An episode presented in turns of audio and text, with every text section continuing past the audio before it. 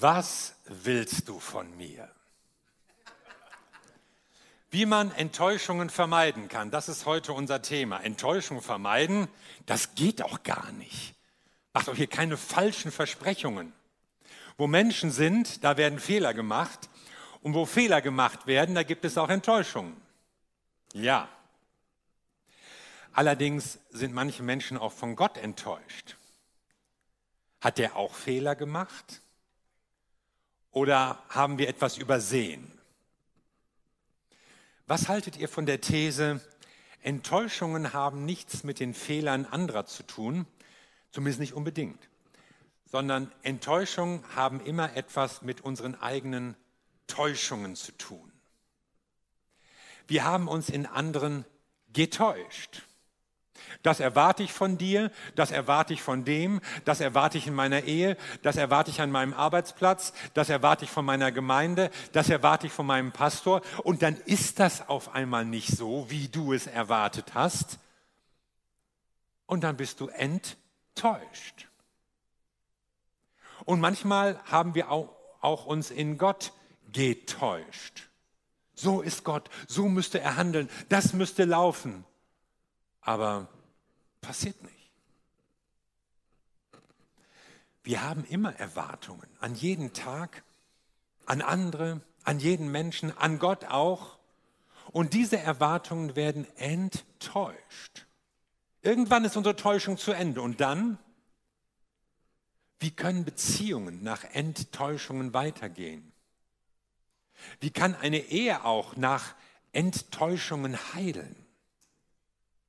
Das ist heute unser Thema. Wir steigen heute ein in eine neue Serie über Beziehungen und wollen es in mancher Hinsicht mal sehr praktisch werden lassen. Es geht um Enttäuschungen.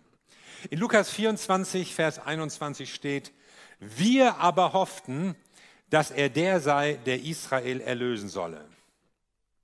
Doch auch bei alledem ist es heute der dritte Tag, seitdem dies geschehen ist. Stell dir vor, zwei Lastwagenfahrer sind unterwegs zum Logistikzentrum in Emmaus und auf der Auffahrt sehen sie da einen Tramper stehen. Ach komm, den nehmen wir mal mit. Und der kommt gleich mit ihnen ins Gespräch. Ja, wir seid ja nicht drauf und so, worüber redet ihr die ganze Zeit? Ja, hast du eigentlich nichts mitgekriegt? Fragen sie ihn. Was so gelaufen ist das Wochenende in Jerusalem? Und der dritte Mann gibt sich ahnungslos. Nö, sag doch mal. Und dann fangen sie an zu erzählen und erzählen, wie das war mit Jesus und wie sie mit Jesus gegangen sind und wie sie mit ihm gelebt haben und welche Hoffnung sie sich gemacht haben. Wir hofften, dass es jetzt losgeht mit ihm. Wir hofften, dass er es ist. Aber nein, wieder nicht. Drei Jahre unseres Lebens haben wir in diesen Typen investiert, in ihn und seine Vision, haben uns dafür eingesetzt, haben gehofft, das wird jetzt endlich was mit der Rettung für unser Volk. Aber nein, am Ende haben sie ihn umgebracht. Aus. Tot ist er jetzt. Und das ist schon drei Tage her. Und nach jüdischer Überzeugung verschwand die Seele nach drei Tagen endgültig aus einem gestorbenen Körper. Also vorbei. Es ist aus. Und deshalb fahren wir jetzt auch wieder weg. Enttäuscht von Jesus. Und ich möchte gerne natürlich dazwischen fragen, Moment mal, hat Jesus euch nicht irgendwas über seinen Tod gesagt? Nö, nichts. Hat er nie angekündigt, er würde? Nö, nicht, dass ich wüsste. Hat er nie geredet von Leid und Tod und von Kreuz und Grab? Haben wir nicht mitbekommen. Doch, Jesus hat darüber geredet, er hat mehrfach darüber geredet, er hat reichlich darüber geredet, doch entscheidend hatten die Jünger alles vergessen. Vielleicht hatten sie auch nur aufgenommen, was in ihre Vorstellung hineinpasste. Da rein, da raus. Und was sie sich so vorgestellt haben, Reich Gottes, ja, das finden wir toll. König in Jerusalem, Wundertäter auf den Plätzen, Brotvermehrer in den Küchen, das wollten sie. Aber Leidensankündigung, Erlösungsweg, nö, kann ich mich an nichts erinnern. Wenn jemand enttäuscht ist oder wenn du Enttäuschung vermeiden willst, ist das Erste, was ich sagen würde, höre hin. Höre genau hin. Nicht nur, was du hören willst. Dadurch kannst du vielleicht schon manches vermeiden. So, und dann ein zweites, wenn du merkst, meine Erwartungen werden nicht erfüllt, überprüfe deine Erwartungen. Welche Art ist meine Erwartung? Es gibt ja ganz unterschiedliche. Es gibt berechtigte, zweifelhafte, unrealistische. Wozu gehören deine? Unrealistische Erwartungen können Beziehungen zerstören. Unrealistische Erwartungen können auch Beziehungen verhindern. Sie kommen erst gar nicht zustande. Hat dir schon mal jemand in Bezug auf Partnersuche gesagt, du musst deine Erwartungen runterschrauben? Oh, Singles hassen diesen Satz. Ich habe noch nie erlebt, dass jemand dankbar war für diesen Ratschlag. Nee, das will man nicht hören. Da ist man geradezu beleidigt. Was soll das heißen? Runterschrauben. Soll ich mich einfach mit, mit irgendjemandem zufrieden geben?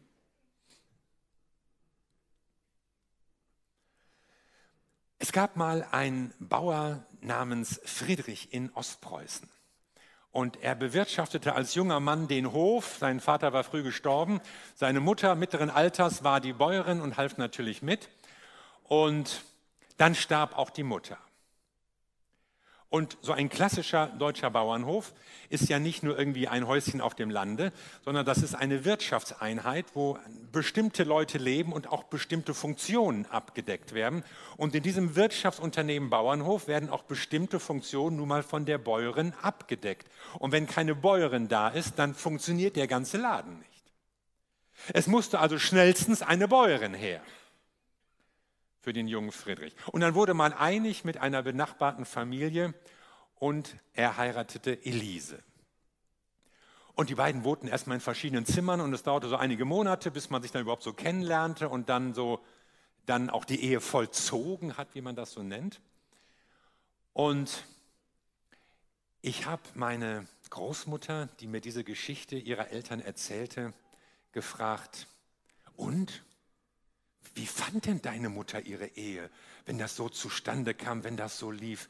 Wie war das denn für sie? Und ich weiß noch heute, wie sie sagte, sie war zufrieden. Ach was, zufrieden. Also nicht nur zufrieden sein, wir erwarten doch die große Liebe. Glück am Tage, Rausch in der Nacht. Was erwarten wir nicht alles von unseren Partnern? Was da alles laufen? Zufrieden. Wollen doch nicht nur zufrieden sein. Aber vielleicht müssen wir an manchen Stellen über Kompromisse nachdenken. Und du kannst dir überlegen, wo machst du Kompromisse, wo machst du sie nicht. Ich würde zum Beispiel im Glauben keine Kompromisse machen, habe ich auch nicht. Überhaupt so was Lebensentwurf, Lebensberufung betrifft. Aber in anderen Bereichen, also ihr wollt jetzt natürlich wissen, was das bei mir war. Sage ich aber nicht. Aber es gibt Bereiche, da musst du Kompromisse machen. Sonst wird die Sache kompliziert. Was erwarte ich von meinem Partner? Wer noch keinen Partner hat, der trägt sich ja in großen Erwartungen. Ja? Er oder sie soll natürlich gut aussehen, klar, sympathisch, humorvoll, liebevoll, reich wäre auch nicht schlecht. Also ich möchte vor allen Dingen glücklich werden, oder nicht? Ich möchte nicht mehr alleine sein. Jemand, mit dem ich reden kann, jemand, der mit mir kuschelt, jemand, der meine Bedürfnisse stillt. Und je höher die Erwartungen, desto geringer werden die Chancen. Wir haben Angst vor Enttäuschung und schrauben deshalb die Erwartungen so hoch, schreibt Nina Deisler, eine Paarberaterin. Und sie beschreibt so das Phänomen, dass wir gerne Enttäuschungen vermeiden wollen. Und weil wir Enttäuschung vermeiden wollen, stellen wir uns einen Partner vor, der so toll ist, wenn wir den haben, wenn wir den erwischen, dann, dann werden wir wirklich nicht enttäuscht, weil er ja perfekt ist. Aber dann hat man auch Vorstellungen, auf die kein normaler Mensch mehr passt. Und indirekt erreichen wir dann vielleicht unser Ziel, nicht enttäuscht zu werden, weil wir gar keinen finden. Und wenn wir keinen Partner haben, sind wir natürlich auch nicht von unserem Partner enttäuscht.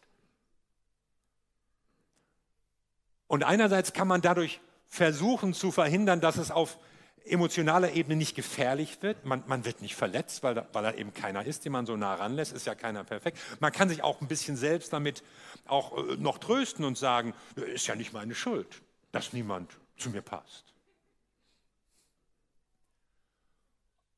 Und so bauen wir eine Mauer um unser Herz, ja, die vielleicht uns durchaus schützt. Aber dahinter wird es ganz schön einsam. Unrealistische Erwartungen verhindern und zerstören Beziehungen. Wer schon länger verheiratet ist, der ist vielleicht schon bescheidener geworden. Ja? Ich wäre ja schon froh, wenn mal den Müll rausbringen würde. Ich wäre ja schon dankbar, wenn sie ihren Kram nicht immer überall rumliegen ließ. Es gibt übrigens auch unrealistische Erwartungen an sich selbst. Das will ich schaffen. So will ich sein. Aussehen, beliebt sein, dies und das erreichen. Deshalb können manche auch nicht Nein sagen, wenn es sie überfordert, was andere erwarten.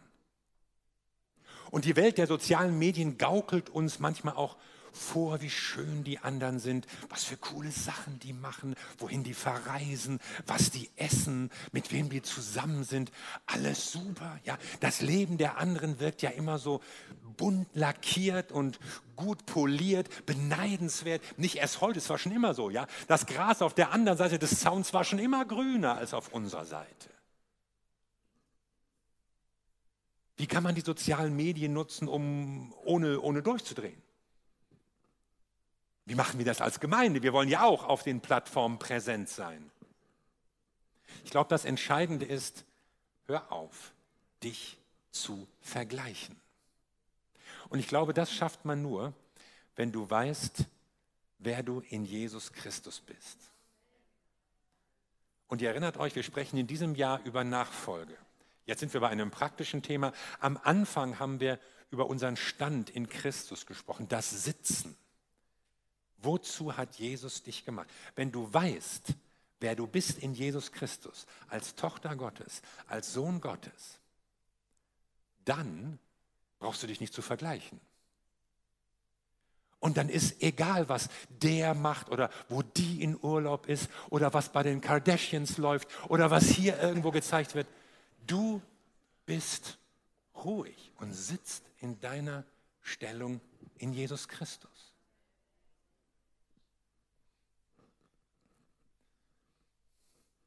Und es gibt ja nicht nur unberechtigte oder unrealistische Erwartungen, es gibt ja auch unausgesprochene oder sogar unreflektierte Erwartungen. Also wenn du mal einen Streit hast, ja, dann untersuch mal die Erwartungen, die dahinter stehen. Vielleicht wurden die gar nicht ausgesprochen, aber sie sind da. Woher kommen sie? Sie kommen aus unseren Herkunftsfamilien. Wie da die Dinge gelaufen sind, das prägt uns total. So stelle ich mir meine Frau vor. Ja, ihr wollt ja immer noch wissen, was das bei mir war und so, aber ich sage das jetzt nicht. Aber vieles prägt uns aus der Familie, aus der wir kommen. Oder Dinge waren mal so vereinbart. Wir hatten doch gesagt, aber dann ändern sich Sachen. Es ändern sich berufliche Herausforderungen, Arbeitszeiten, äh, Belastungen möglicherweise und natürlich auch unterschiedliche Persönlichkeiten. In einer Ehe treffen immer unterschiedliche Persönlichkeiten aufeinander. Oh, die ist ja so. Ah, der ist ja ganz anders. Was, so machst du das? Menschen verändern sich auch im Laufe der Zeit. Wir alle verändern uns. Aber das Schlimmste, was man so sagen kann, ist, du bist nicht mehr der Mann, den ich geheiratet habe. Das sind, das sind tödliche Sätze. Oder die Frau. Tödlich. Denn wir alle verändern uns. Ein Riesenproblem sehe ich in diesen unklaren Erwartungen. Und zwar nicht, weil man sie nicht erfüllen will oder nicht erfüllen kann, sondern weil man sie gar nicht weiß. Weil man nicht drüber redet.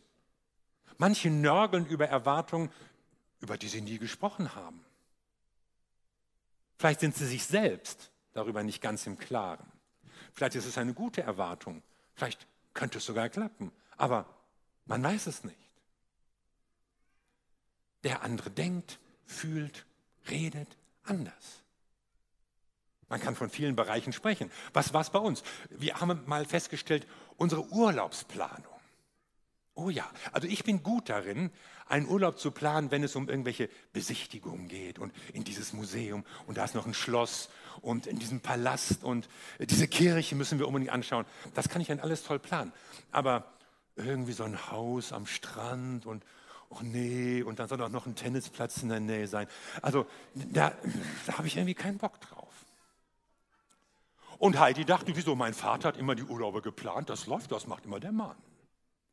Also darüber muss man reden. Das stand unausgesprochen erstmal im Raum. Oder man könnte über den Haushalt sprechen. Was gibt es da nicht alles für Themen? Ja? Die Kinder, wer nimmt sie mal? Alle sind mal müde und wollen mal Ruhe haben. Gerade wenn die Kinder klein sind, muss man sie ja irgendwie beschäftigen. Ich kann euch nur empfehlen, bringt euren Kindern Lesen bei. Das ist die einzige Chance, die euch da rausholt. Ja? Lesen ist die Rettung für Kinder. Also überhaupt die Frage Erziehung.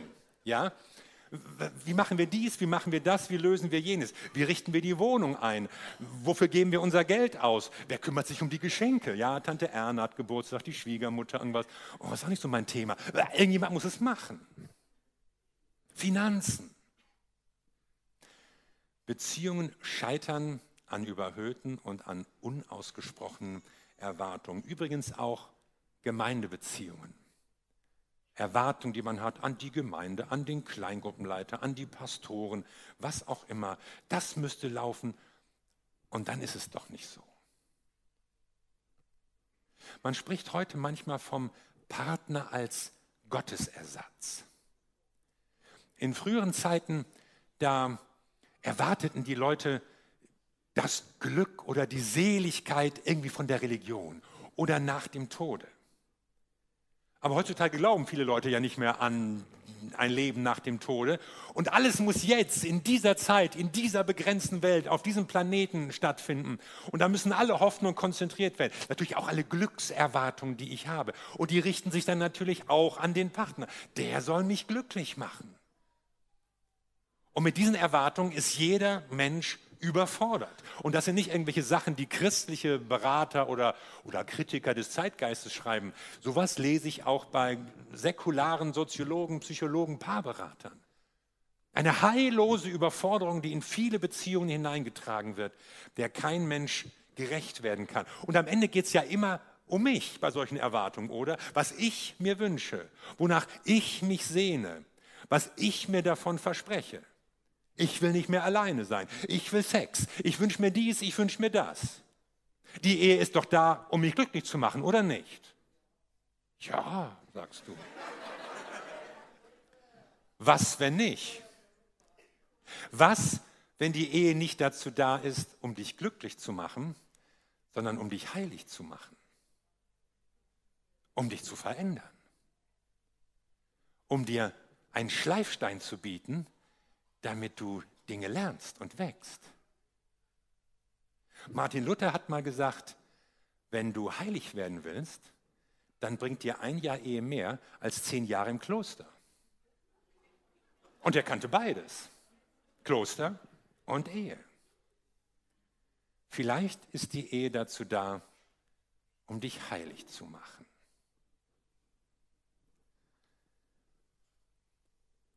Und deshalb sage ich, überprüfe deine Erwartungen. Und vielleicht musst du manches verändern und wirklich runterschrauben. In meinem Fall, naja, vielleicht andermal. Also überprüf deine Erwartungen und dann rede darüber. Also wir kommen mal zurück auf die Autobahn nach Emmaus. Also was tut Jesus? Er lässt die Jungs reden. Erzählt mal. Und dann sprachen sie sich alles von der Seele, wie das so war mit Jesus und, und die Wunder und auf dem See und die Bergpredigt und die Heilung dort und da und dann den Pharisäern hat das aber gezeigt. Also alles, was sie so dachten und was dann so lief. Und mit Jesus hatten sie zum Glück den richtigen Gesprächspartner. Hört zu, stellt erstmal Fragen, lässt sie erstmal reden, nicht gleich mit Vorwürfen und Lösungen und so. Rede. Aber es ist nicht egal, mit wem du redest. Man kann sich Gesprächspartner suchen, die die Dinge immer so sehen wie wir. Finde ich auch blöd. Was? Das hat er gesagt. Das war aber auch wirklich unmöglich. Man spricht ja heute in unserer Internetkultur von Filterblasen. Und damit meint man das Phänomen, dass du bei irgendwelchen Suchbefehlen im Internet von den Suchmaschinen etwas angeboten bekommst, was zu dem passt, was du schon mal gesucht und gelesen hast. Also dir wird bei einer Frage nicht die ganze Bandbreite möglicher Antworten angeboten, sondern nur ein Teil von vornherein. Der Rest wird gleich rausgefiltert.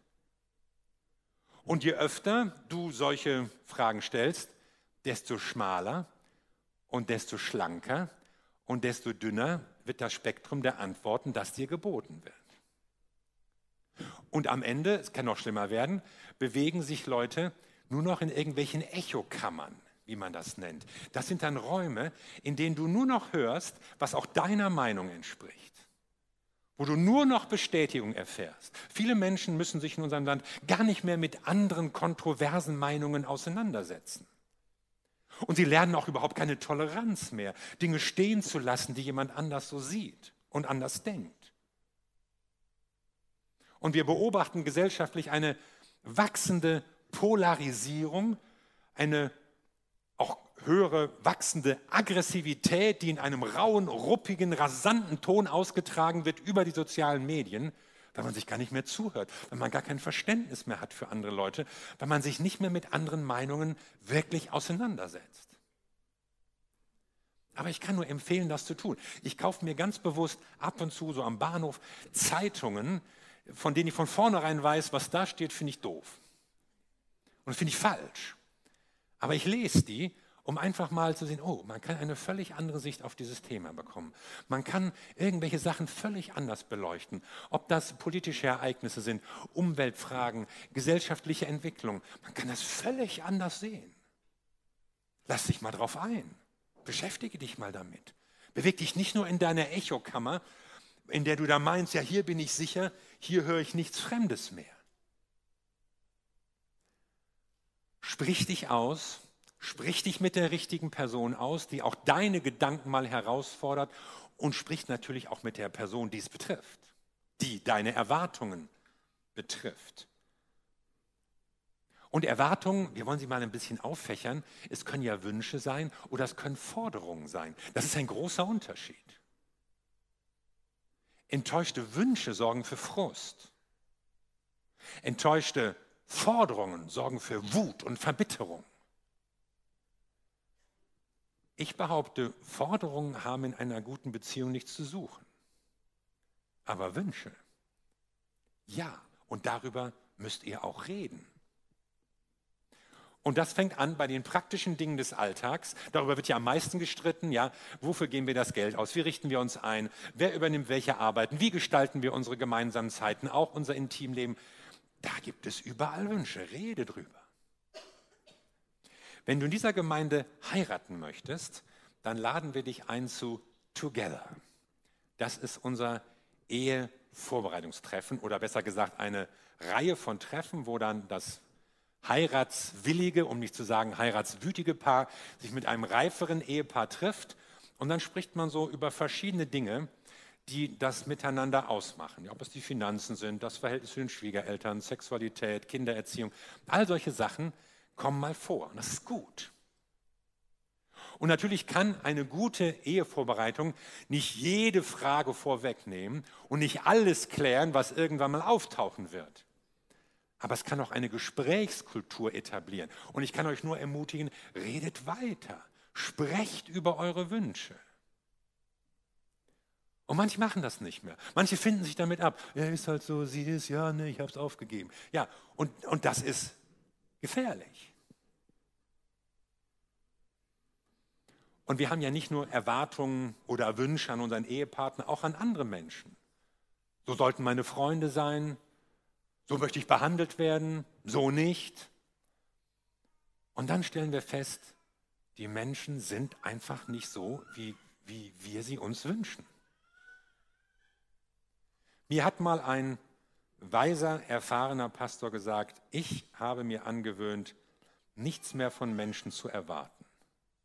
Oh, das ist mir aber ein bisschen zu negativ. Kann man das? Ja, wer nichts erwartet, wird auch nicht enttäuscht. Okay. Aber können wir ganz ohne Erwartungen leben? Können wir ohne Erwartungen mit einem Ehepartner zusammenleben? Ich vermute nicht. Und deshalb ist es wichtig, reflektiere dich. Rede drüber. Überprüfe deine Erwartungen. Da ist ja was Wahres dran an diesem Satz. Da steckt ja eine Weisheit hinter, dass unsere Enttäuschungen mit unseren Erwartungen zu tun haben.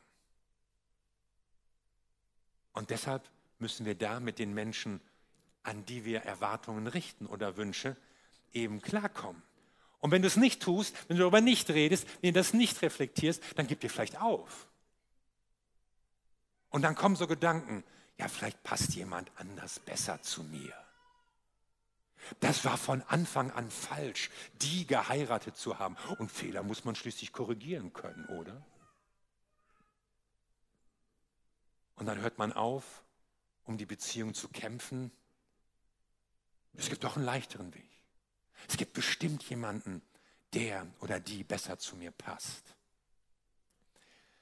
Deshalb sage ich, redet über eure Wünsche und vergewissere dich, dass du verstanden wurdest und vergewissere dich, dass du verstanden hast. Und dann ein letzter Schritt, gewinne eine neue Perspektive. Und zwar am besten durch Jesus. Such dir Leute, die deinen Blick weiten. Vertrau dich jemandem an, der dich aus deinen Gedanken, auch manchmal aus deinem Abwärtsstrudel von Enttäuschung rausholt und dir eine neue Perspektive gibt. Jesus war nämlich so einer. Er war keiner von denen, die unsere Stimmung verstärken, unseren Ärger, unseren Frust auch noch mal stärker rauskommen lassen, sondern Jesus verändert unseren Blick. Er lenkt ihn weg von der Enttäuschung, von der Erfahrung, von unseren Erwartungen. Jungs, lass uns doch mal in die Propheten gucken. Und dann heißt es, und er erklärte ihnen von Mose und den ganzen Propheten, wie das sein musste mit dem Messias. Musste er nicht leiden? Hat die Bibel das nicht schon vor Jahrhunderten gesagt? Ist das nicht schon lange verheißen? Und ist nicht auch klar, er wird auferstehen zu einem neuen Leben? Und als diese beiden Jünger später, nachdem ihnen das Licht aufgegangen war, mit wem sie gesprochen haben, als sie dann plötzlich zurückdenken an diesen Abschnitt des Gespräches, da sagen sie, brannte nicht unser Herz in uns? brannte nicht unser Herz in uns, wie er auf dem Weg zu uns redete und wie er uns die Schriften öffnete. Also der Blick in das Wort Gottes gab diesen Männern eine neue Perspektive. Und ich frage dich, brannte nicht auch dein Herz? Brannte nicht auch euer Herz füreinander als Ehepaar? Knüpfe doch wieder an Gottes Reden an an Gottes Zuspruch, an Gottes Verheißungen. Diese Leute hatten zu dem Zeitpunkt noch nicht mal erkannt, dass es Jesus war. Irgendwie, entweder waren sie zu frustriert oder was weiß ich, mussten sich auf die Straße konzentrieren. Jedenfalls wussten sie nicht, Jesus redet mit ihnen. Und trotzdem, als er redete über die Propheten, als er ihnen das Wort Gottes aufschloss, da brannte ihr Herz. Und sie merkten, es gibt eine andere Perspektive.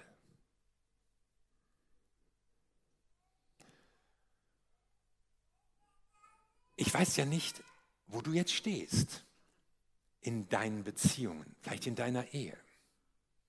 Aber ich möchte dir vor Augen malen, wie Jesus uns da raushelfen möchte, wenn es klemmt, wenn wir in Enttäuschungen festhängen. Das erste ist, höre zu und zwar genau. Denn dann kannst du manche falsche Erwartung gleich vermeiden. Dann überprüfe deine Erwartung. Sind sie berechtigt? Sind sie unrealistisch? Sind sie unausgesprochen? Und dann rede über deine Wünsche. Nicht über Forderungen, über deine Wünsche. Und vor allen Dingen gewinn eine neue Perspektive. Lass dir von Jesus eine neue Perspektive schenken. Jeder von uns hört ja mit einem gewissen Vorverständnis, egal was jemand sagt, das löst immer gewisse Bilder, gewisse Assoziationen in uns aus. Wenn ich das Wort Windmühle sage, dann denken manche an eine norddeutsche Windmühle, manche an eine griechische Windmühle, manche vielleicht an eine kleine dekorative Windmühle, wieder andere an eine beleuchtete Windmühle. Es gibt verschiedene Windmühlen. Das Wort Windmühle kann unterschiedliche Bilder auslösen. Ärgere dich nicht darüber, sondern plan das ein, was du auch sagst. Es löst beim anderen immer andere Assoziationen oder Gedanken aus, als es vielleicht bei dir der Fall ist. Und darüber kann man sich ärgern, aber es bringt nichts. Man kann sich aufregen, darin sind wir ja gut. Wir sind schnell im Reden und langsam im Zuhören. Deshalb schreibt ja auch Jakobus, ihr solltet es eigentlich umgekehrt machen. Sei schnell zum Hören, langsam zum Reden, langsam zum Zorn. Interessant, dass er noch diesen Satz nachschiebt, oder? Eigentlich würde das ja reichen. Reden, zuhören, das ist das Gegensatzpaar. Schnell zum Hören, langsam zu reden. Aber er schiebt noch nach, langsam zum Zorn. Jakobus, glaubst du etwa, dass schnelles Reden leicht zu Zorn führt? Hast du vielleicht die Erfahrung gemacht, dass Leute, die ohne viel nachdenken, ohne viel zuzuhören reden, Zorn auslösen, im Zorn reden, zornige Dinge ins Rollen bringen? Ja, das wusste er. Schnell zum Hören, langsam zum Reden und erst recht langsam zum Zorn. Ihr wolltet ja immer noch wissen, wo ich die Kompromisse gemacht habe, oder? Also, ich habe mir ja so gedacht, als ich ein junger Mann war, ich wollte mit meiner Frau zusammen singen und musizieren. Ich wollte eine tolle Sängerin heiraten. Und ich sah uns so im Lobpreis und sie singt und ich, oder in einer Band, zusammen in einer Band, ja, und, und wir singen und, und so. Das, das war so meine Vorstellung. Woher kam die eigentlich? Also ich habe in meiner Familie haben alle gesungen. Mein Vater konnte singen, meine Mutter konnte singen, meine Schwester konnte singen, meine eine Schwester konnte sogar sehr gut singen. Und das habe ich mir auch so vorgestellt. Also sie sollte so singen können wie meine bestsingende Schwester. Und irgendwann merkte ich, nee, also man kann nicht alles haben. Ich meine, Heidi kann natürlich singen, also ohne Zweifel. Vielleicht nicht so gut wie ich, aber sie kann schon singen. Aber vielleicht hat Gott unseren Lebensweg besser überblickt als ich und wusste, worauf es ankam, wen ich an meiner Seite brauchte in meinem Lebensauftrag. Und es ging dann doch nicht auf die Bühne oder in den Lobpreis oder als Band oder was weiß ich. Überprüfe deine Erwartung. Ich weiß nicht, an welchen Menschen du gedacht hast. Ich bin sicher, während ihr hier so zugehört habt, da sind euch so Namen eingefallen. Und da habt ihr an irgendwelche Leute gedacht und irgendwelche Situationen. Und ich frage dich, wo musst du neu hinhören? Welche Erwartungen musst du überprüfen? Mit wem musst du dringend reden? Und wo soll Jesus dir eine neue Perspektive schenken? Dazu ist er ja gekommen. Jesus ist gekommen, um Menschen zu versöhnen. Paulus sagt, wir haben eine Botschaft der Versöhnung. Versöhnung mit Gott, Versöhnung untereinander. Versöhnung in Ehen, Versöhnung in Familien, Versöhnung zwischen Völkern. Wie nötig ist das in unserer Zeit? Und Gott ruft uns als seine Söhne und Töchter versöhnt zu leben. Und es fängt mit diesen Schritten an. Es hat ganz praktische Auswirkungen und ganz praktische Herausforderungen. Aber ich bin sicher, dass Jesus Christus uns dabei helfen wird. Er will, dass wir in versöhnten Beziehungen leben. Er will nicht, dass wir enttäuscht sind, sondern dass unsere Beziehungen heil werden. Und dafür lass uns jetzt beten.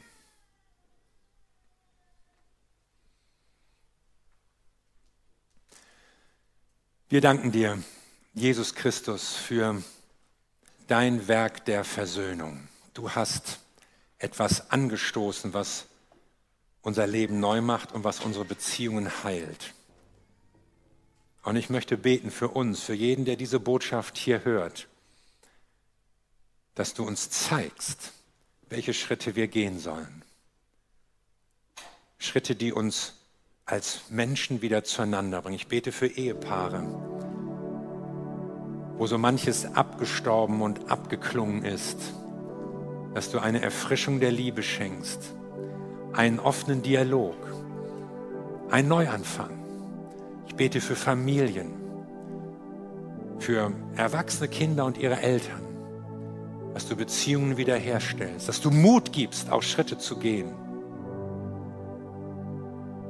Und ich bete darum, dass wir bei unseren Enttäuschungen nicht stehen bleiben. Niemand von uns, niemand von uns soll stehen bleiben bei seinen Enttäuschungen, sondern du willst uns wieder zusammenbringen, du willst Beziehungen wiederherstellen, du willst Versöhnung stiften. Dafür danken wir dir. Und ich möchte gerne, dass du dir einen Moment nimmst, wo du in dein Leben blickst, auch ganz konkret überlegst, an welche Person denkst du. Von wem bist du enttäuscht und was muss passieren,